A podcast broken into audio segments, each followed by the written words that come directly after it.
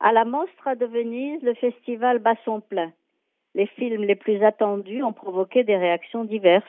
J'ai été très déçue par celui de Jane Campion, The Power of the Dog, qui a curieusement choisi le genre du western et une citation du psaume 22 pour raconter une histoire d'homosexualité refoulée et vindicative. Elle sera pourtant primée et peut même avoir le lion d'or, étant l'une des plus grandes réalisatrices du monde.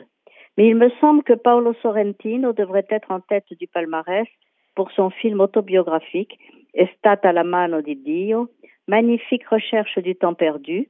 Il y retrace son enfance à Naples, la mort accidentelle de ses parents et son accession à la maturité.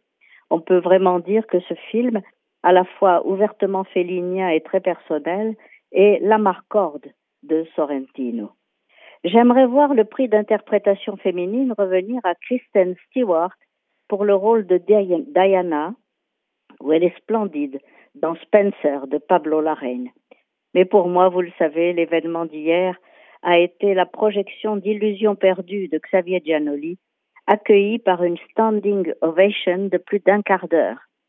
Car il n'adapte pas le roman de Balzac dont il est nourri, mais il l'adopte, se l'approprie et insuffle à ses personnages le souvenir de ses expériences de jeune homme. Dans sa version d'Illusions perdues, Lucien de Rubempré, le poète qui renie la littérature pour réussir plus vite dans les petits journaux, affronte le pouvoir exorbitant et les manœuvres mesquines de la presse. Il incarne ce thème balsacien de l'illusion commun à tous les personnages du cinéaste depuis Marguerite ou l'apparition. Ayant été lui-même journaliste, Giannoli fait partager avec émotion les tragiques expériences de ce héros dont la beauté angélique séduit les hommes et les femmes, et dont le talent éblouit les esprits superficiels par son mordant, mais dont la faiblesse de caractère fait une victime toute trouvée des imposteurs cyniques qu'il rencontre. Mais surtout, le film, en revisitant habilement le roman, parvient à être d'une brûlante actualité, car il semble décrire notre époque, ses fake news, ses tractations souterraines, ses compromissions politiques et journalistiques.